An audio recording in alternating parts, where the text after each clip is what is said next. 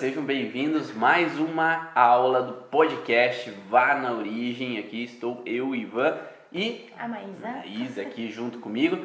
Vamos iniciar aí com o pessoal do YouTube também para que eles possam assistir essa aula aí sobre então os contextos de que me perguntaram ali quais são os possíveis conflitos com relação às tensões musculares em trapézios, quais são as dificuldades que levam as pessoas a terem alterações em ombros, né? As pessoas quando vêm para o consultório elas falam bastante assim, né? Ah, eu tô com dor nos ombros.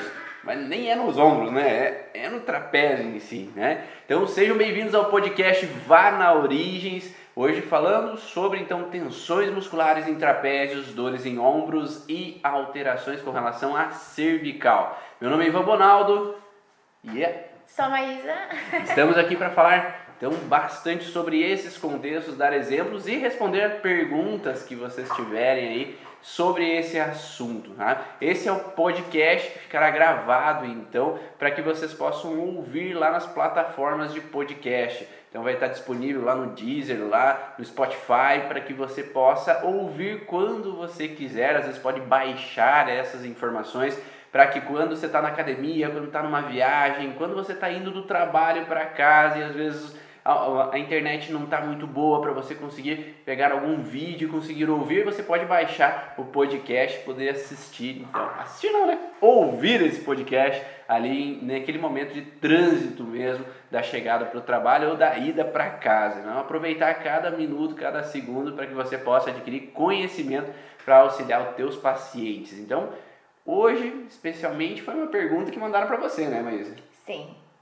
E uma pergunta que surge muitas vezes, né? Uma, uma queixa que surge muitas vezes, por mais que não seja algo principal, mas quando a gente vai conversando com o paciente, vai tendo é, um caminho de, de conversa ligado a, a dores, vem reclamar de dor de cabeça, vem reclamar de muita dor na cervical, torcicolos frequentes, você começa a perceber que tem muita essa região tensa ou já meio inflamada, com algum desgaste, com alguma dificuldade, com uma alimentação de movimento também, porque tudo que envolve muito essa parte é, nossa superior aqui incomoda, porque eu preciso muito falar, eu preciso muito me mover, eu preciso estar atento, olhando para os lados e tudo isso incomoda muito. Então, por mais que não seja algo que limite tanto, eu tenho uma diminuição de movimento, eu tenho uma diminuição de função, de capacidade ali, incomoda e as pessoas querem melhorar isso.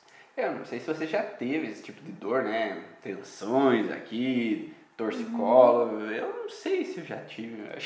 Acho que eu já tive alguns momentos, né? Mas esse entendimento do porquê dessa situação faz com que você consiga desviar esse processo de alteração. Nós temos dois padrões principais que geram contextos diferentes.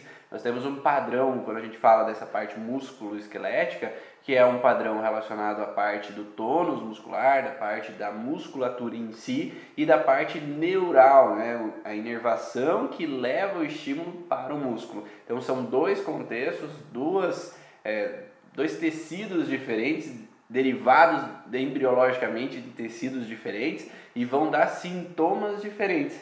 Enquanto às vezes a parte muscular eu tenho na fase pós-estresse uma dor, uma inflamação, na no contexto motor, eu tenho uma tensão muscular muitas vezes na fase ativa de estresse, porque eu tenho que estar tenso, apto a reagir. Então, ter uma reação mais rápida a uma situação que vem com um contexto de perigo. Nós vamos passando então é, de cada um desses processos. Acho que a primeira coisa que a gente tem que saber é trapézios, né? Então, por que que tanta pessoa tem essas tensões? Você já viu aquele paciente chegar duro ali, né, no consultório, e essa tensão às vezes acaba causando até dores mais intensas, porque se você tem um espasmo, um espasmo local, você fica tenso, tenso por muito tempo, você tem, diminui a irrigação sanguínea no local e você tem alguns incômodos, algumas alterações ali naquele local também. Você já atendeu pacientes assim, mas já, já sim, às vezes por outro motivo ele vem e diz que ele tá muito tenso, que ele tá nervoso, ou que a ansiedade leva ele a ficar tenso. Uhum. É, é meio que já é uma coisa de sempre, as pessoas, ah, faz uma massagem, a gente é. já pega aqui na Aquela região. Não tem uma. como se outro músculo não tensionasse. Então aquele geralmente está, e como tu falou, a parte do estresse que as pessoas relacionam com a atenção é realmente essa parte onde eu tenho muita estimulação, onde eu estou numa fase ativa, muita estimulação do sistema nervoso, então eu vou ficar mais tenso. Eu levo para o lado do estresse mesmo. Uhum. Quando eu já tenho essa parte mais de dor e, e uma possível inflamação, uma tumefação, algo que realmente é um pouco é, piorada, a musculatura já está em fase de resolução. Mas a maioria das pessoas vem tensas e eles falam: eu sou muito tenso, eu tenho um peso nos meus ombros. Parece que eu estou sempre me segurando, até uma dificuldade de postura. E a gente olha para esse lado da tensão como uma insegurança, né, Ivan?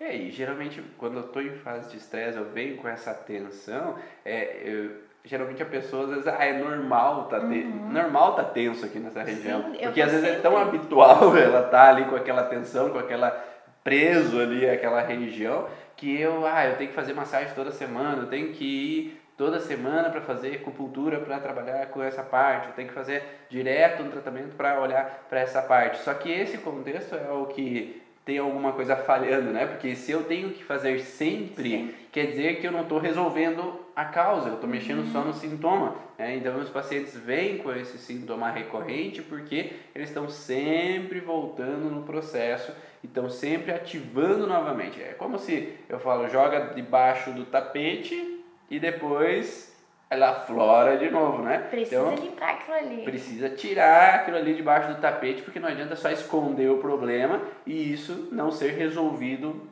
ao todo, né? Então isso ser resolvido ao todo significa assim, tem pacientes que vai lá toma um relaxante muscular. Ah, tô muito tenso, eu vou tomar um relaxante muscular, porque assim eu vou relaxar e vou conseguir dormir melhor, né? Uhum. Mas no outro dia tá de novo tendo que tomar relaxante muscular. Então tá sempre num processo é, vicioso, né? Um ciclo vicioso que não sai desse padrão conflitivo, não sai dessa alteração. E o que, que a gente observa frequentemente no contexto relacionado às tensões em trapézio? Ele está muito vinculado a conflitos motores, né? Então, o que, que é um conflito motor? É quando eu me sinto preso a uma situação é, conflito motor é como eu não tenho a ação, eu não consigo promover a ação com relação a algo, e esse promover a ação está muito vinculado a uma sensação de medo antecipativo. Então eu estou preocupado com alguma situação sem poder promover uma ação de achar uma saída, de resolver aquilo que está acontecendo, de conseguir fazer com que as coisas andem da forma que eu gostaria. Então eu me sinto preso a uma situação sem conseguir promover a ação de solucionar ou evitar um problema. Então, geralmente, a gente fala muito de medos na, na nuca. Por quê? Porque é um conflito que eu não sei o que vai acontecer, mas eu não sei como tá, vai ser, mas já estou preocupado antes que aconteça. Então, eu já começo a pensar todas as possibilidades possíveis do que pode ou não vir a acontecer, e aí a cabeça está pilhada né, com um monte de pensamentos e isso vai gerando uma tensão de preocupação. Então eu me sinto preso sem poder promover ação perante uma coisa que vai vir a acontecer ainda e hoje eu não tenho nada o que fazer para antecipar esse problema. E por isso que vai ser tão recorrente, né? O fato de, se eu nem sei o que vai ser, que tipo de atitude eu, eu tenho que tomar frente a esse problema. E também a gente pode ter alguns probleminhas que para mim pode causar essa tensão, né, Sim. né, Ivan? Então, se é uma fase ativa de estresse e se é um momento que eu não estou conseguindo fazer, talvez hoje seja em relação ao meu filho, amanhã é meu trabalho, aí eu passo bem, dá tudo certo. Daqui uma semana eu tenho um outro tipo de estresse ligado a não conseguir é, prever a, um movimento, a função que eu preciso fazer para resolver um problema que eu nem sei o que é. Sim. E isso é, começa é um a pessoa. Ciclo vicioso. Uhum, pode até estar ligada a um tipo de ansiedade, uma preocupação, uma dificuldade de estar tranquila em função do amanhã, do depois. Então, por isso que é tão simples tão simples, não tão comum hoje a gente encontrar. É muito frequente, porque todos estamos num alerta geral, geral. né, com preocupações de inúmeras formas, né? uhum. né? Por isso que eu falo que às vezes a tensão no trapézio, ela vem vinculada a outros sintomas também, uhum. porque às vezes a gente tem associação sobre padrões. Então, eu tô tenso, tô preocupado, e às vezes em uma época, como você falou, ah, meu filho, minha filha,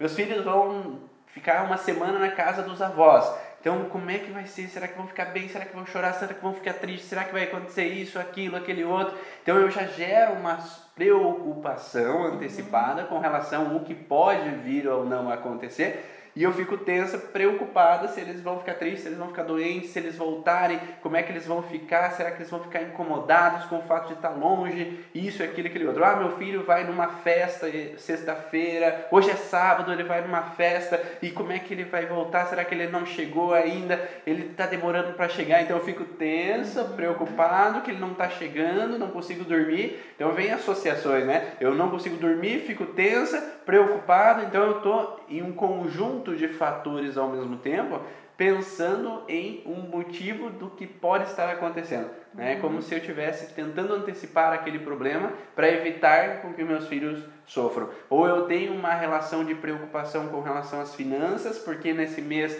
eu vou trabalhar menos, eu vou ter que ir para um curso, eu vou gastar no curso e aí eu, o que, que vai acontecer? Eu não vou receber o dinheiro dos atendimentos que eu tenho nessa nessa semana de curso, e daí será que o dinheiro vai ser o bastante para pagar as contas que vem no começo do próximo mês, ou pagar as contas desse mês? Então fica num sofrer por antecipação ali, desmedido, né? Porque às vezes vai dar tudo certo, eu sei que vai fluir tudo bem, mas eu tenho uma preocupação, por quê?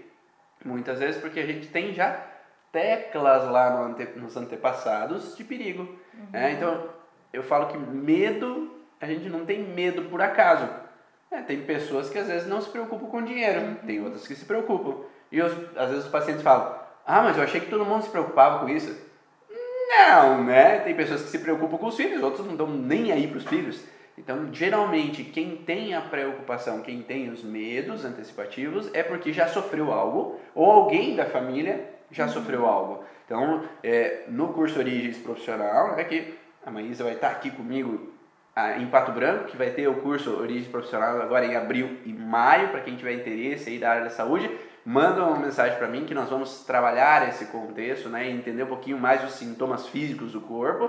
E, então nós vamos entender com relação a cada um desses órgãos e tecidos por que esse órgão está alterado. Mas no curso Origens Avançado, aí a gente aborda o contexto do transgeracional, que é essa relação do porquê que a herança, o meu avô viveu uma falência na vida dele e trouxe uma informação de perigo de faltar e agora eu tenho um alerta com medo de que vá faltar dinheiro e eu fico tenso, preocupado por mais que eu nunca vivi isso.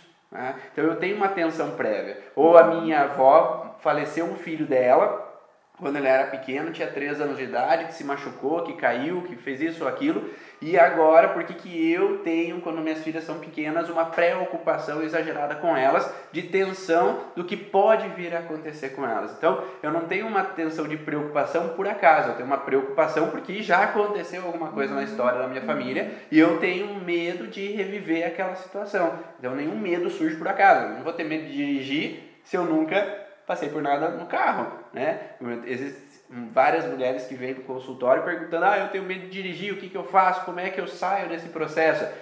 Muitas vezes ela tem tensões na hora que está dirigindo, não tem? Uhum. Não? Ela tem umas incapacidades que em algum momento pode pintar aquela dúvida na cabeça, eu acho que eu não tô apta. Ou será que eu vou conseguir? Será que vai dar certo? Uhum. Será que eu não vou bater em alguém? Será que eu não vou machucar alguém? Será que alguém não vai me bater? É. Né? E aí eu crio uma preocupação também de medos com relação ao que vai acontecer. Pode ser que lá na infância, quando eu era criança, estava com o pai no carro e o pai bateu, ou, ou às vezes teve uma chuva forte, deslizou na pista. Então criou uma insegurança para uhum. ela e aquilo ficou no inconsciente talvez nem lembra tanto daquilo, talvez nem tenha tanto foco sobre aquilo, mas lá dentro tá aquela informação. E aí, nesse momento agora, quando ela tenta dirigir, o cérebro dela já reativa, ó, oh, cuidado que pode acontecer aquilo, cuidado que pode acontecer aquele outro. Então fica no estado de tensão perante a possibilidade do que pode vir a acontecer ou ainda ela cria uma sensação de que aquela pessoa tem que estar sempre no controle de tudo, às vezes nem tem a ver com o carro, né? Então tem outras situações no dia a dia dela que ela tem que estar no controle, tem que fazer com que todo mundo fique bem, tem que apaziguar, proteger todo mundo, e aí eu crio uma tensão de preocupação com o meu ambiente. E o carro é a mesma coisa, porque eu não estou no controle necessariamente, porque tem outros carros, tem outras pessoas passando. Então, se eu não estou no controle sobre aquela situação, eu crio uma tensão de preocupação com relação a dirigir. Né? Mas não é o problema o dirigir. Eu nunca passei por perigo no dirigir. Eu passei por perigos no contexto de não estar no controle. Né? E aí eu acabo gerando essa relação de tensão, de preocupação. É sempre um medo antecipativo. Só que como nós falamos, não é um medo antecipativo que a gente tem às vezes na vida. Tenho medo com relação aos meus filhos, tenho medo com relação ao financeiro, tenho medo com relação se os clientes não vão, não vão vir, se não vão gostar do que eu estou falando aqui, se as pessoas vão me compreender, se não vão me julgar, se não vão me criticar, se as pessoas, se os meus familiares vão me amar, se tudo sim. e esse sim fica um pouquinho mais difícil porque provavelmente não está no teu, no teu consciente, né, Ivan? Se eu tenho um si todo dia e se ele for diferente, daí sim que piorou. Geralmente a gente tem a, a propensão a pensar que tem que ter acontecido uma grande tragédia para ser um DHS, um conflito iniciado ali, né? E não, muitas vezes é alguma coisinha. E que eu vou dizer, não, mas isso aí é todo dia. Sim, se é todo dia, então veja mais do conflito que está acontecendo contigo, tu sobrevive nesse conflito, tu convive com as pessoas que às vezes te causam esse estresse mas não é algo agradável. É Sim. É algo que está te impactando, é algo que está ficando um pouco grande demais para me levar. E uma dica né, que a gente pode dar é o contexto assim, analise qual é os tipos de padrões que fazem você sofrer mais uhum. por antecipação.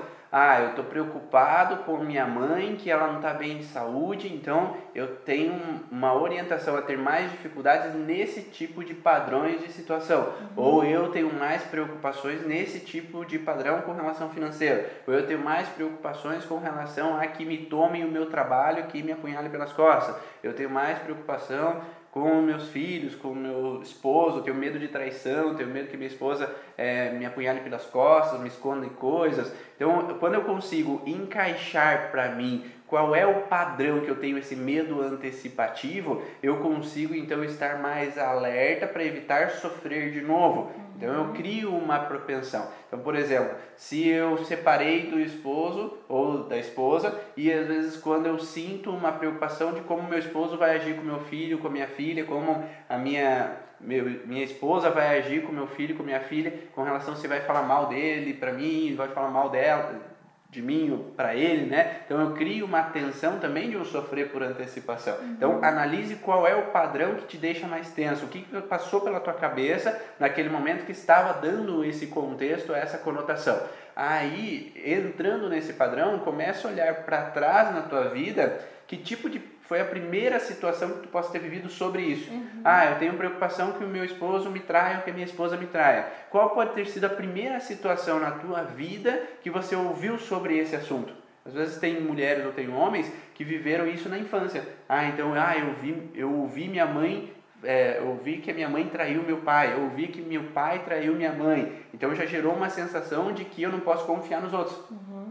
É porque eles podem me apunhalar pelas costas, podem às vezes me trair de uma certa forma. E pode ser trair tanto no contexto é, relacionado a parceiro, como trair financeiramente, né? Porque às vezes é, me escondeu dinheiro, me falou que não tinha dinheiro e às vezes tinha escondido. É, então, contextos de que não estava me contando o que estava acontecendo.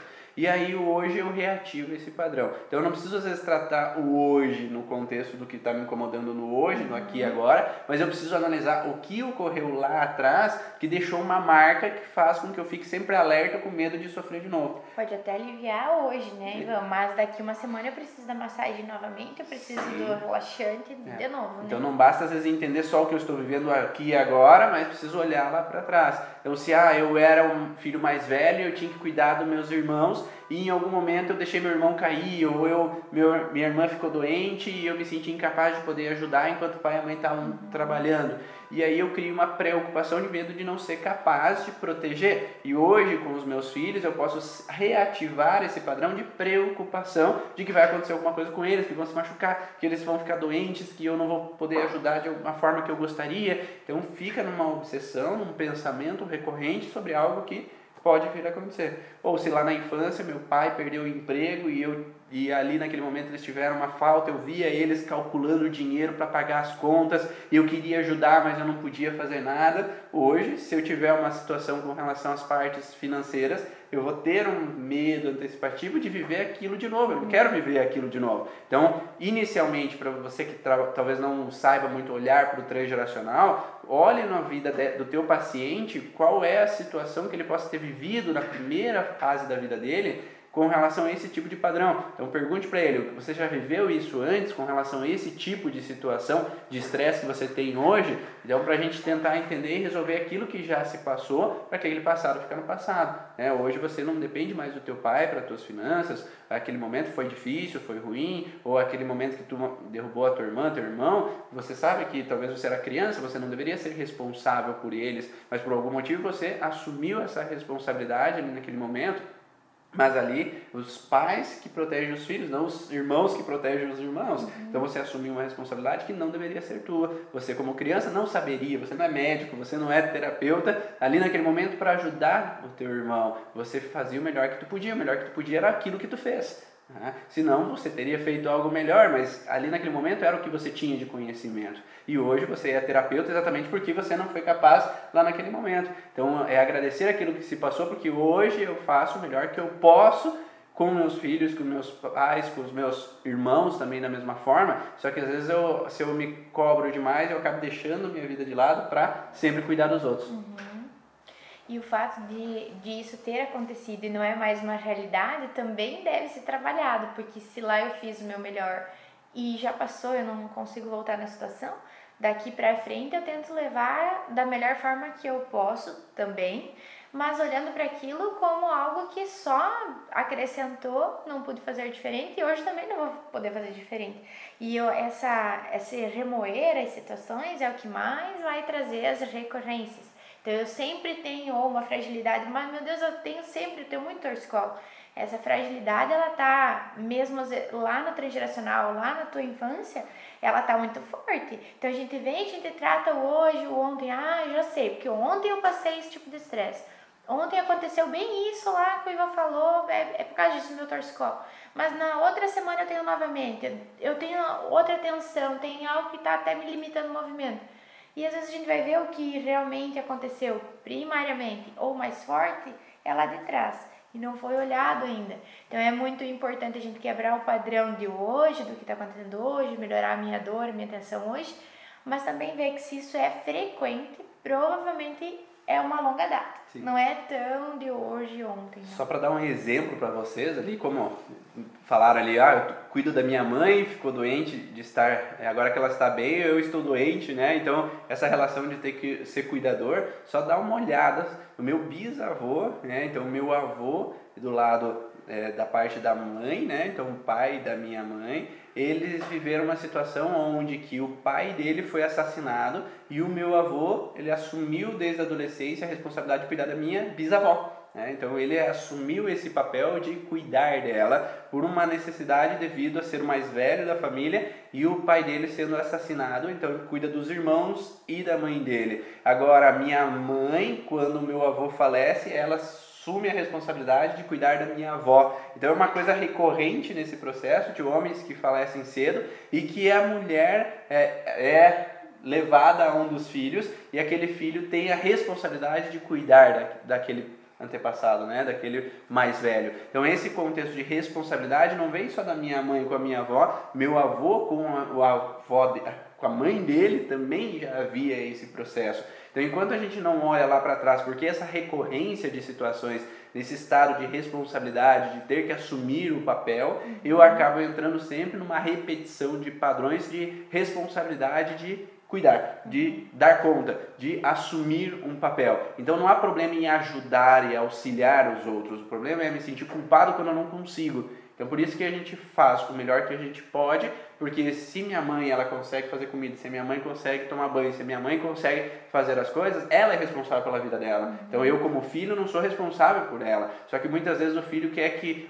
a mãe seja do jeito que ele quer e isso não é possível, porque a vida é um livre-arbítrio, cada um tem seu direito de ser e pertencer. Né? Então eu acabo podendo sugerir, opinar o que seria melhor para minha mãe. Ó, oh, mãe, por que você não toma esse remédio que vai ser bom para você? Por que você não faz uma caminhada que vai ser bom para você? Mas obrigar o outro a ser do jeito que eu quero, isso não, não vai dá, dar. Né? E aí eu acabo eu sofrendo porque as coisas não são do jeito que eu quero. E a partir do momento que eu tomo consciência disso, que eu libero o outro para ser do jeito que ele é, por mais que vai ser sofrido para ele, por mais que vai ser frustrante para ele, a vida é um livre-arbítrio. E aí eu ofereço a opção das possibilidades, e o que acontece muito frequente, né? Às vezes vem o, homem aqui na consulta e às vezes ele vem obrigado pela mulher, né? Porque a sensação é que eu, eu quero que o outro seja do jeito que eu quero, mas eu não faço nada para mudar a mim. Uhum. É, então eu quero proteger sempre os outros, mas eu esqueço de olhar para mim para me autocuidar, para fazer coisas para mim. Uhum. Então essa mulher ou esse homem que é extremamente preocupado com o ambiente, com as pessoas ao redor, esquece de se cuidar também. Esquece de olhar para ele mesmo, esquece de fazer coisas para si, que faz com que às vezes ele possa relaxar em alguns momentos. Porque se eu fico 24 horas por dia preocupado com os outros, como é que eu vou relaxar, ter um momento de folga, ter um momento de tranquilidade para mim mesmo, né? Então esses pacientes, muitas vezes eles são aqueles que eh, a gente precisa cutucar ali na ferida de mostrar para eles onde que está ele na vida dele, qual é a identidade dele, o que que faz bem a ele, o que que é para ele um contexto de felicidade, porque às vezes ele busca a felicidade no olhar do outro, né? Que ah, se os outros estão felizes, eu estou feliz. Se os outros estão bem, eu estou feliz. E uma felicidade, né? Felicidade. Então, os outros não são responsáveis pela minha felicidade. A partir do momento que eu jogo a responsabilidade para os outros sobre a minha felicidade, daí é uma pressão demais que você exerce em cima dos outros. Então, nós somos responsáveis pela nossa própria felicidade, nós somos responsáveis por nós mesmos, mas se jogamos em cima do outro, daí não tá legal. Por isso que algumas pessoas falam assim: ah, eu vou levar teu, meu marido agora para você, você atender. Então eu quero que ele melhore, só ele melhorando eu vou estar tá feliz. E às vezes esquece de olhar para si mesmo. Então esse contexto de sofrer por antecipação também está vinculado a isso, porque eu quero sempre que o outro esteja bem, porque assim eu posso estar bem. Mas daí esperar que o outro melhore para eu ser feliz, às vezes pode nunca acontecer. Então, a partir do momento que eu olho para mim, eu posso fazer algo por mim, eu também posso relaxar, né? Uhum. E nem sempre eu vou estar também no controle da minha felicidade. Vai nem todo dia é feliz, né? Olha que tem vários dias que não são fáceis. Mas a forma como a gente vai lidar com isso é que pode mudar tudo, né? Uhum. E nesse sentido de às vezes eu estar responsável por alguém, é, cuidando muito, eu posso ou não estar bem porque ele não está bem, e também eu não estou bem porque eu não queria estar nessa função, né, Ivan? Então, entender o porquê talvez eu tenha que ter essa responsabilidade com a minha mãe, com a minha avó, com a minha sogra, talvez também vai fazer diferença. Com certeza. Porque eu vou entender que não é só porque hoje ela tem essa necessidade e eu tenho muita coisa para fazer, eu não consigo fazer isso por ela. Talvez venha de mais lá atrás uma compensação onde eu precise estar tá dentro do sistema, nesse transgeracional, curando alguma coisa, fazendo uma peça se encaixar para que tudo ande muito mais fácil. Se eu assumo isso não como uma obrigação, mas como algo que dá para ser assim, uhum. né, que pode ser leve também, vai ficar mais fácil para todo mundo. Então eu já não, não preciso mais dizer, não, leve, agora é você que vai ser tratado porque eu preciso melhorar a minha vida. Quando a gente sempre fala que se você tá bem, eu tô bem, e na verdade o inconsciente está dizendo, né, meu Deus do céu, se você arruma os problemas dessa pessoa, é um problema menos para você.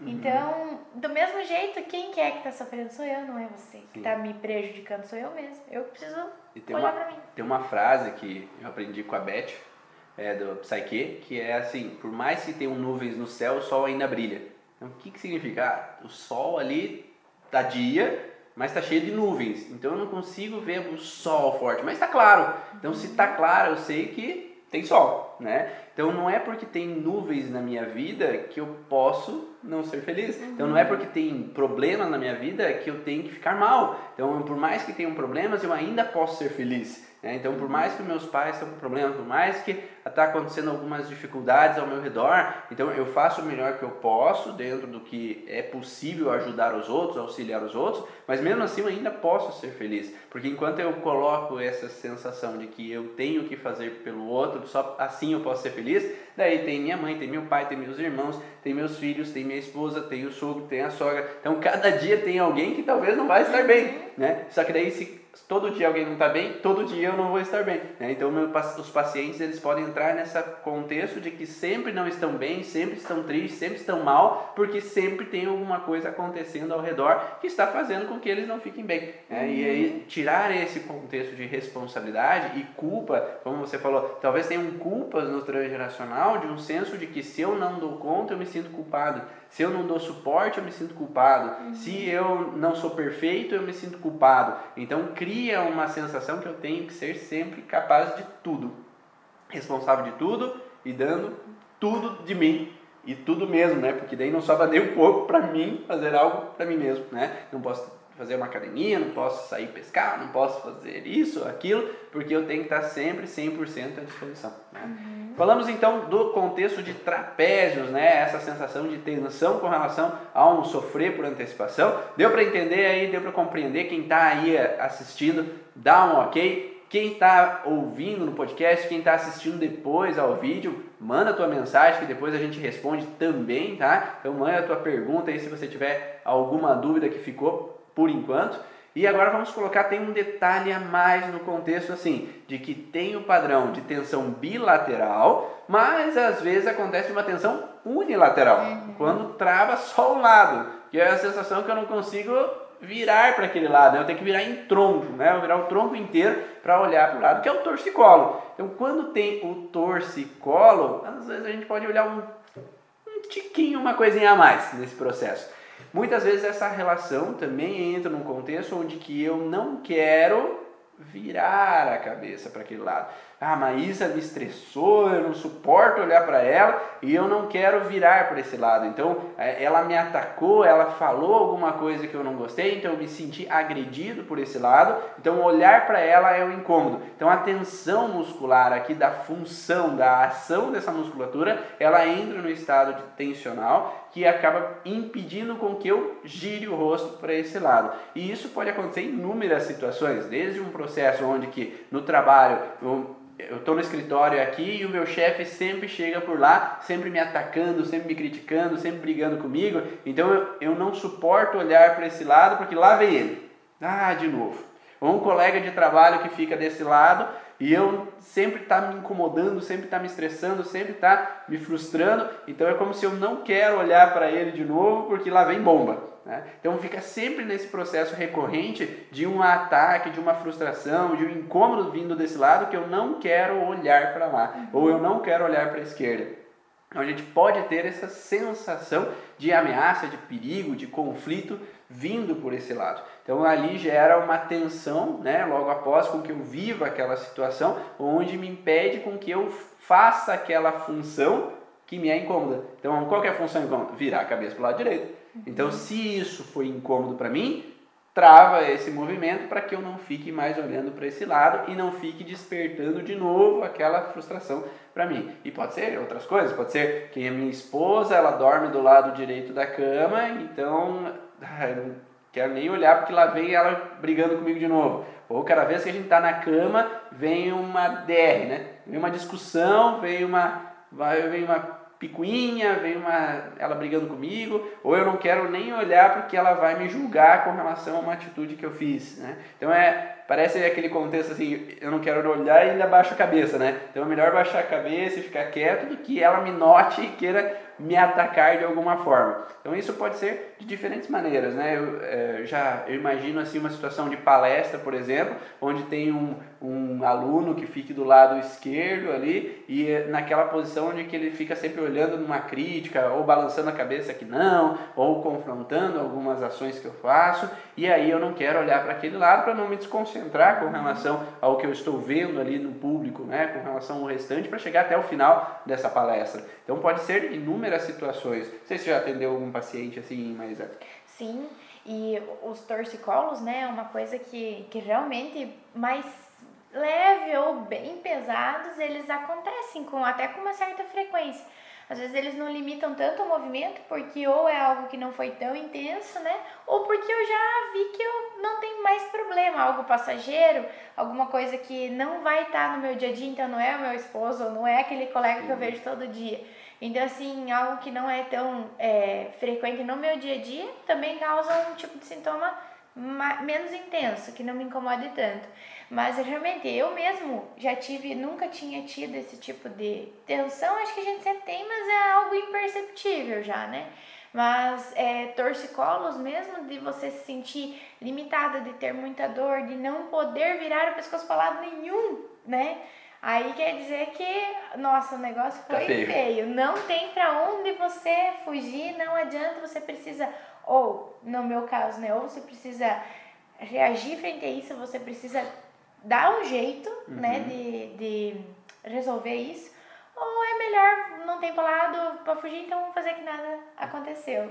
E esse é legal esse contexto não ter lado para fugir, que me remete muito num senso perseguitório, uhum. né? Quando uma pessoa é perseguida. Então, já devo ter falado vários vídeos aqui que aos 8 anos de idade, aos 12 anos de idade, aos 18 anos de idade, eu fui perseguido por meninos de rua. Né? Então eu fui perseguido e é um perigo que vem na nuca, né? Porque a sensação é que eles vieram correndo atrás de mim e eu tive que correr. Então andar na rua para mim não era totalmente tranquilo assim, né? Tá? E aí gerava tensões nessa região de trapézios, porque estar na rua, estar no ambiente social me remete a um perigo que alguém pode chegar e querer me atacar pelas costas. Né? E aí eu só no curso de psicogenealogia lá com a Josie Kramer, que eu comecei a olhar esse contexto e ela mostrou que na minha árvore genealógica existia contexto no meu transgeracional de processos lá na Itália no sentido de perseguição.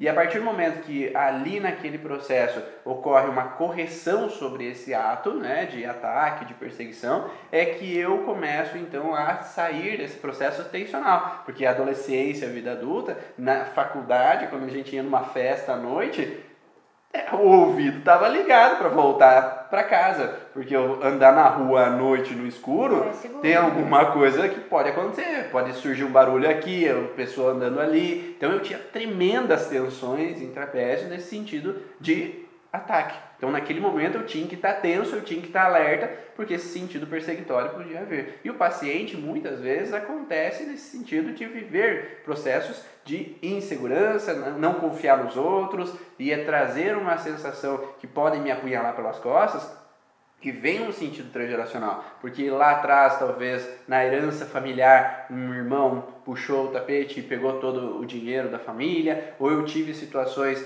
onde que meu avô viveu a guerra e é um grande processo de perseguição, de ataque, de perigo, ou vai, vamos ver lá que quem sabe alguém da Itália aí viveu uma situação da máfia, né? Então passou por algumas situações na máfia, ou algum antepassado passou pelas cruzadas, né, das missões das cruzadas, e trouxe um contexto de alerta, de guerra, de perseguição, de perigo mesmo de ser assaltado mesmo, e traz um senso de que eu tenho que estar alerta porque o perigo vai acontecer. E esse perigo pode vir de mais de um lado. Né? Então, às vezes eu sou assaltado, tem uma, uma pessoa do lado esquerdo e outra pessoa do lado direito, eu tenho um perigo dos dois lados que eu tenho que baixar a cabeça, eu não posso fazer nada, senão vão me matar. Uhum. Então é um perigo bilateral. Ou eu sofro um acidente, né, onde um carro vem de trás de mim e, e bate na bunda do meu carro, então eu tenho um senso de que algo por trás chegou e me atacou. E cada vez que eu estou, às vezes, dirigindo o carro, eu posso ter tensões nessa região, porque cada vez que um caminhão chega mais perto ali atrás,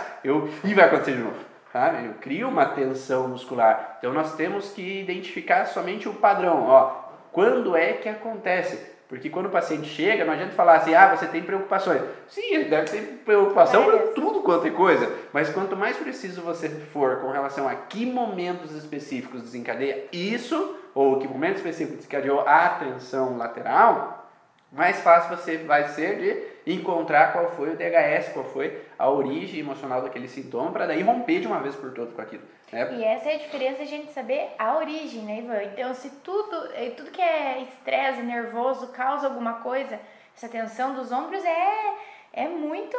Todo mundo fala, é isso aqui é estresse. Beleza, então se eu continuo achando que todo estresse causa isso, eu nunca vou conseguir sair do padrão. Então a diferença, né, o motivo de a gente buscar a origem é que aquele momento está incomodando o que para o que entrar em disfunção. Então se nós temos essa região um lado ou os dois lados ou atinge o lado mais do ombro vem mais para baixo nas costas, ou dor de cabeça, porque tem muita inervação também. Às vezes, uhum. por consequência, por compensação, a gente acaba tendo vários outros sintomas juntos. Sim. Então, o que, que mais está te afetando para a gente entrar na origem? Se eu encontrar a origem, saber que aquele músculo está afetando esse essa estrutura, ou está causando esse esse incômodo, a gente consegue dizer que estresse está causando isso. E a pessoa que nunca se imaginou sem atenção acaba melhorando. Então é esse que é o motivo, a razão de a gente entender que não é todo estresse que causa todo o estresse no corpo. exato, toda a tensão. E aí nós falamos do contexto de ter que baixar a cabeça com relação à ação, e quando nós falamos em baixar a cabeça também pode gerar tensões nessa região. Então não necessariamente somente por sofrer por antecipação, uhum. mas por causa desse contexto de inervação mesmo, porque uhum. há uma tensão muscular para que proteja aquela articulação, para que você não movimente aquela articulação que está em lesão. Uhum. Né? Então, se aquela inflamação surge em algum lugar, surge a necessidade de ter uma tensão muscular em volta para não haver movimento. Não tem aquele processo de quando você fratura um osso, você imobiliza aquele osso, você coloca um gesso naquele osso para que não movimente, para não haver mais inflamação. É a mesma coisa aqui. O teu corpo, ele é sábio, ele gera uma tensão, muitas vezes para proteger a articulação que está em disfunção. E aí, se a gente pensar em cervical, a gente pode pensar em situações de cervical alta, onde há situações de desvalorização ou auto depreciação, ou seja, eu me autocritico por não ser intelectualmente capaz ou me sentir criticado intelectualmente. Então eu, ah, eu não devia ter falado aquilo porque as pessoas não vão gostar, ou eu sofri uma crítica com relação a alguém porque eu falei alguma coisa, ou não consegui atingir um objetivo de passar no vestibular, de atingir uma nota na prova. Então cria uma fragilidade às vezes cervical alta ou dores de cabeça nesse sentido de incapacidade intelectual. Agora cervical vertical baixa, ela tem mais uma relação onde eu tenho que me submeter a algo. Então eu tenho que baixar, me curvar a uma pessoa que agiu de alguma maneira que eu não gostei. Então eu tive uma autodesvalorização, autodepreciação, ou eu me senti incapaz de confrontar num contexto de injustiça, uma humilhação, um incômodo ali com uma pessoa, mas às vezes é melhor eu baixar a cabeça do que continuar confrontando aquela pessoa. É melhor baixar a cabeça com relação à atitude dela do que às vezes confrontar aquela situação. Então, ah, meu irmão, ele é do contra, ele nunca aceita se submeter. Então, se eu sei disso, eu não vou ficar confrontando mas às vezes a pessoa baixa a cabeça, mas fica remoendo. É. O meu pai é confrontante e eu quero agir de alguma forma para evitar que eu me submeta sempre, mas o meu pai, se eu brigar com ele, ele vai me bater. Então é melhor eu baixar a cabeça do que reagir. Só que se eu aceito bem, ah, tá bom, ah, não é por isso que eu vou me estressar, baixo a cabeça e sigo em frente, ok. Uhum. Mas se eu baixo a cabeça, mas eu ainda não aceito, eu fico remoendo frustrado com aquela situação, aí eu posso ter uma lesão, uma fragilidade cervical e desencadear então um incômodo ali naquela região e uma inflamação geralmente quando eu relaxo, né? Nós falamos antes que parte articular, muscular, ligamentar vai ter uma inflamação quando eu saio do estresse. Então, quando enfim eu vou para a faculdade, agora eu me mando, eu não preciso mais depender do meu pai, agora eu não preciso mais que ele é, aceitar tudo que ele me manda ou desmanda. Agora meu irmão já foi embora de casa, agora não me incomodo mais com essa situação. Ou agora meu chefe já não está mais agressivo, não está mais brigando, Mudou, confrontando. Né? Agora eu posso lidar melhor. Ou eu fiz terapia, né? Qualquer terapia que seja, mas que eu entendi isso, eu consegui agora entrar para o ouvido e sair para o outro, tem uma inflamação momentânea para que eu entre num processo de correção naquele local, para daí eu sair daquela alteração. Então é possível sim, então nós temos uma alteração cervical que vai gerar esses incômodos. Hum. Você já, já teve uma dorzinha cervical, Luísa? É, é algo que geralmente está aí, só que como a gente ou já sabe alguns motivos, ou não é tão intenso assim, que a gente não precisa esperar a tragédia, né, ser um conflito tão forte. Existe aquela dorzinha, aquele negócio, ah, é uma dor de cabeça, meu pescoço, aquela a sensação de gripe, né, às vezes aquele peso. Só deitar, dormir, realmente, deita, dorme, no outro dia tá bem melhor. Então não é algo que me incomoda tanto, mas quando acontece aquela sensação de peso, realmente de preciso descansar e já tudo vai passando. E é, digamos que eu também já vivi algumas situações de ter que baixar a cabeça, né? Então nós temos um padrão, e ainda mais culturalmente, antigamente tinha muito esse contexto de submissão ao superior, ao pai, ao mais velho, aos, aos pais, aos avós. Então esse contexto de baixar a cabeça, onde eu tenho que aceitar por mais que eu não concorde. E às vezes a, a vida mudou, às vezes a história mudou, às vezes a cultura mudou, mas aqueles mais antigos acham que tem que ser do mesmo jeito as coisas. Então, às vezes o adolescente passa por esse contexto de ter que baixar a cabeça. E olha só, Iva, talvez não seja mesmo um conflito para mim, porque eu sempre achei que estava certo assim. Sim, eu tenho que aceitar. É, não, não, nunca tive problema em me submeter. Claro que depois que eu cresci, corrigi algumas coisas frente às terapias mesmo, né, aos cursos, ao conhecimento que você vai tendo, você vai crescendo também e vendo que hoje eu sou uma adulta e eu preciso ter muitas mais responsabilidades do que antes eu não tinha. E não é que aquilo me fazia mal, não me fazia. Eu estava confortável. Hoje eu tenho mais dores no pescoço, hoje eu sinto um pouco mais essa tensão muscular, mas porque realmente eu entendi que chegou um momento que a gente precisa pegar isso pra gente também. E eu posso dizer não, né? Eu posso dizer não e tá tudo bem. É possível dizer não, Uhum. só que às vezes a gente carrega tanto uma crença tão encalacrada dentro de nós que ao mesmo tempo que eu evoluo, eu cresço, eu sei que eu posso dizer meus nãos, ao mesmo tempo tem uma culpa lá dentro que faz com que eu tenho que às vezes me eu uh, tenho que me submeter naquele momento e me incomoda. Ou é, eu me sinto culpada porque eu falei não para os meus parentes. né? Então veio uma bagunça no contexto. Sim, ela é destra. Tá? Eu vou respondendo. então já estão já estão te avaliando, mas ô gente, peraí, né? Não é para avaliar a gente aqui também, né? Mas quando entra num contexto, às vezes, de que é uma crença de que eu tenho que ser perfeito, que eu tenho que dar suporte, que eu tenho que auxiliar, às vezes começar a dizer não acaba entrando num padrão com relação a me culpar. Né? E aí, quando eu começo a evoluir, começo buscar minha identidade, né? Que a minha identidade é encontrar meus nãos. Eu falo no curso que buscar a identidade significa às vezes dizer não aos outros. Eu preciso me separar dos outros para saber quem eu sou. Porque se eu sou quem os outros querem que eu seja, eu não sou eu. Eu sou quem os outros querem. Mas a partir do momento que eu posso dizer meus nãos, eu procuro a minha identidade, o que, quem eu quero ser, como eu quero ser e do jeito das coisas que eu gosto, do que eu vou buscar. né? E nesse momento que a gente vê que às vezes tem muitas coisas que é bem diferente do que tu vem fazendo. E por isso que tantas resoluções, por isso que tantas às vezes dores, porque se eu me sinto incapaz, lá atrás eu não me sentia, mas o conflito que trazia para que eu fosse daquela forma era uma incapacidade de certa forma. Então, a partir do momento que você vai relaxando quanto a isso, você vai vendo que você pode dizer não, você vê que você hoje tem outras funções e outras responsabilidades que exigem isso de você, começa a vir as resoluções. Um probleminha aqui, uma dorzinha nas costas, uma dorzinha no pescoço, dores de cabeça, problemas né, intestinais e assim Sim. E aí, é por isso que eu falo, é conjunção dos sintomas, né? Então nós não somos ah, alguém que vive só um contexto de pescoço, só um contexto de dor de cabeça, só um contexto de estômago. Tem vários órgãos sendo ativos ao mesmo tempo no nosso corpo que acabam desencadeando algumas disfunções e essa junção dos órgãos ajuda a entender a história do que o paciente trouxe pra gente. E buscando um gancho ali com relação a ter o contexto então do pescoço-ombro, nós podemos também trazer um contexto de ombro, onde que a região anterior do ombro, que a Maria está falando de proteção, né, é de trazer para perto de mim. Muitas vezes a região anterior do ombro, ela, nós vamos olhar a função dessa região anterior. Qual que é a função das musculaturas anteriores? É de adução horizontal ou flexão de ombro. É, então esse contexto de flexão, adução é o que a gente imagina é trazer para perto de mim, é buscar para perto, trazer de volta. Então se alguém foi embora, alguém se afastou, alguém se distanciou de mim e eu não posso abraçar, eu estou entrando numa frustração de incapacidade na ação.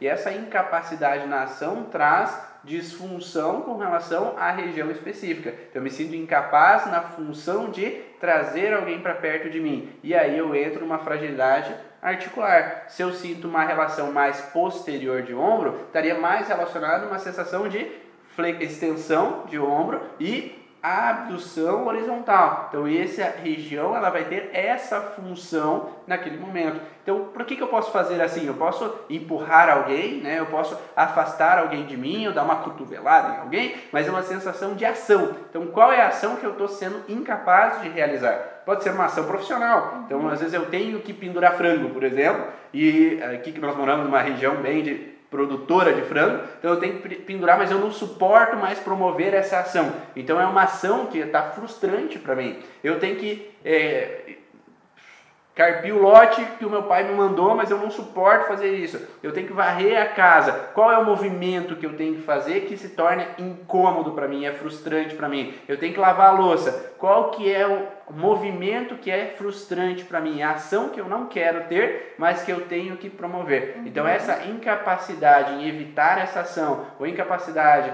em promover a ação que eu não quero, mas eu tenho que fazer, ele gera uma disfunção naquela região específica. E aí nós temos a diferenciação do destro e do canhoto, né? Então, homens e mulheres destras, nós temos uma relação que o mesmo lado tem a ver com parceiros. Então, pai, irmãos, avós, tios, primos e parceiro sexual, parceira sexual. O lado oposto, né, o ombro oposto ao que eu aplaudo, ele tem relação com mãe ou filhos. Então, se eu tenho um conflito, por exemplo, de uma incapacidade em trazer meus filhos para perto de mim, eu vou pensar mais no ombro oposto ao que eu aplaudo. Então, se a pessoa é canhota no, no aplauso, seria o ombro oposto ao que aplaude. Então, o meu ombro oposto ao que eu aplaudo teria relação com mãe ou filhos. Então, minha mãe faleceu e eu frustrado com isso, eu ainda não aceito a morte dela, eu queria trazê-la de volta para perto de mim. Eu posso desencadear uma necrose tecidual ou na cartilagem, no ligamento ou na musculatura relacionada ao ombro, vinculado à mãe. E nesse sentido, quando eu consigo, enfim, aceitar que ela faleceu, aceitar que se foi, eu posso ter uma inflamação. Só que se eu aceitei, mas logo depois assim acontece alguma coisa, mas se a mãe tivesse aqui ainda não estaria acontecendo isso. Se o meu pai tivesse aqui, nossa família não estaria mais desunida, né? Então eu crio uma sensação de que se as coisas não tivessem acontecido da forma com que aconteceram, as coisas estariam bem. Né? E eu entraria de novo numa sensação então de estresse. Então eu fico recorrentemente no estresse porque eu não aceito aquilo que aconteceu. Então meu esposo, minha esposa me abandonou, então se separou e eu não aceito ainda o porquê. Eu ainda não aceito o que aconteceu. Então eu posso recorrentemente ficar nessa relação de querer trazer para perto de mim, eu me sentir desvalorizado com relação ao parceiro ou a parceira, me sentir desvalorizado como homem ou como mulher, né, por causa dessa situação relacionada a um vínculo de parceiro mal resolvido. Ou uma situação onde que eu me sinto agredido, atacado recorrentemente com meu parceiro, com minha parceira, com meu sogro, com minha sogra, e às vezes eu não consigo me defender, ou ah, eu não suporto mais a pessoa aqui, e eu não posso afastar aquela pessoa. Eu posso também ter uma alteração, mas mais região posterior, porque a musculatura posterior ela vai ter uma tendência a fazer o esforço de afastar uma pessoa de perto de mim. Então essa recorrência de situações ela vai desencadear então uma fragilidade local que vai desencadear uma inflamação. E é sempre importante mostrar para o paciente que a inflamação ela vem quando eu saio do estresse. Então, se a inflamação vem quando eu saio do estresse, há uma alteração de irrigação sanguínea mais forte naquele local, porque se eu tinha uma necrose tecidual na fase do estresse, surge a necessidade de ir mais sangue para aquela região, para nutrir aquela região, para que daí agora se restaure aquele tecido. E aí surge dor. Mas por que dor? Porque a dor serve para imobilizar, né? Nós falamos antes do pescoço. Então vem uma tensão muscular e uma dor para que eu não movimente e inflame mais. Porque... Até que ele consiga melhorar ao total, né? Exato, porque não adianta nada eu ter uma inflamação e ir lá carregar saco. Uhum. Né? Então eu ir lá fazer esforço, vou lá na academia, eu tenho uma inflamação e vou ficar mexendo. Eu vou inflamar mais e mais. Então a dor ela serve para imobilizar. Daí eu vou lá e tomo remédio para passar dor. Uhum. E daí eu continuo fazendo o movimento. E aí eu vou sempre entrando num movimento incômodo, numa inflamação, uma recorrência de alteração que vai gerando uma bola de neve.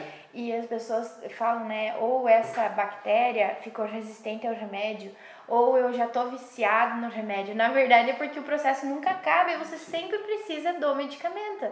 Então ele já não é que ele acostumou. Se você colocar aquilo para dentro, ele vai tender a matar a bactéria, ele vai tender a, a melhorar o teu processo. Só que se você não conseguiu terminar ou sair daquele estresse que logo ele vai reativar, então no próximo período sem medicamento, sem, inter, eh, sem interferência, o corpo vai tentar de novo entrar no processo de reparação que você vai precisar de medicamento novamente e quando vê, você está um ano tomando aquilo e você acha que você está viciado ou teu corpo não responde mais ao tratamento.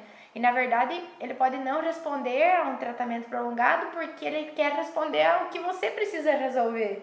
Não é né? é essa a causa, né? Não problema. é essa a causa. Eu só, você só está dando uma descansadinha e nesse caso mais físico, né, Ivan, dores físicas que a gente acaba tomando às vezes medicamento pela limitação que causa, a gente leva muitas vezes ao processo continuar, ser mais longo, mais prolongado por causa disso. Ele vai precisar da inflamação um dia ou dez dias, às vezes ele vai precisar disso se tu ficar é, interrompendo, interrompendo, interrompendo, vai chegar um momento que você está um ano, você está muito tempo fazendo aquilo e não tá achando mais jeito de sair daquela situação. Porque cada vez menos a gente se permite descansar, né? Isso, a gente não- não, pode, eu tenho que trabalhar, eu tenho que ganhar meu dinheiro, eu tenho que batalhar. E então o nosso cérebro ele estava acostumado a que quando eu estou em estresse, agora eu relaxo, agora tem uma fase de correção. Uhum. Então a, a gripe eu posso deitar, agora eu posso descansar e posso repor energia para voltar às atividades. E sabe que nesse lado do estresse, assim, as pessoas às vezes vêm com o diagnóstico ou vêm já com a ideia dela, né? Que isso aqui é estresse, então tá tudo bem.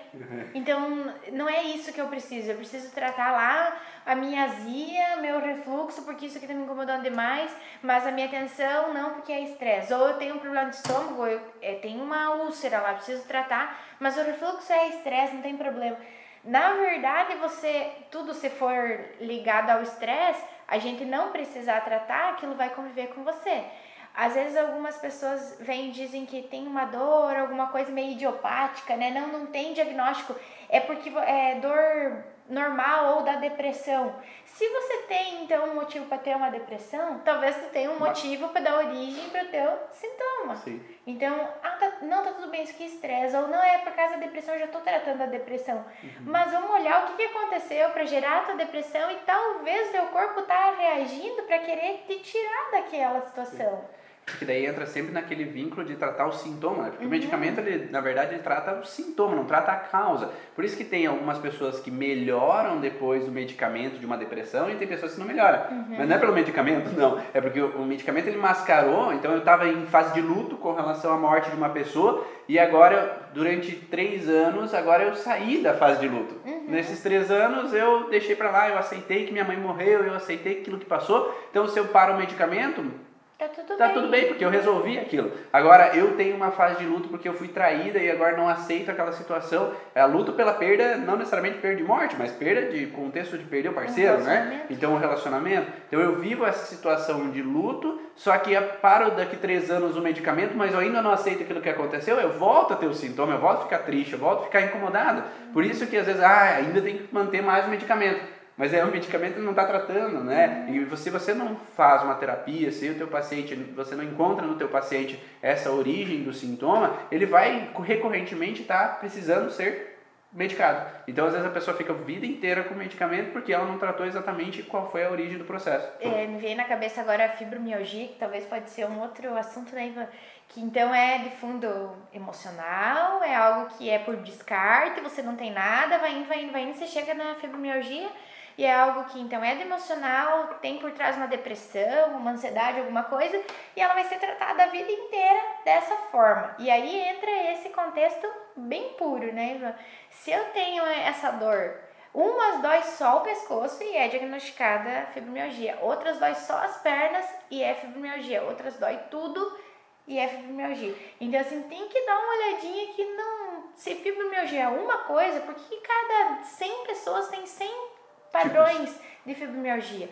Então, se ela vem por causa de uma depressão, de um fundo emocional, vamos tratar o emocional, a origem. O remédio é muito importante, claro, porque ela precisa ter um equilíbrio ou estar num momento mais tranquila, até para lidar com a informação que ela vai receber. Então, ela tem que estar estabilizada, às vezes, com medicamento, em qualquer tipo de depressão ou tratamento psiquiátrico.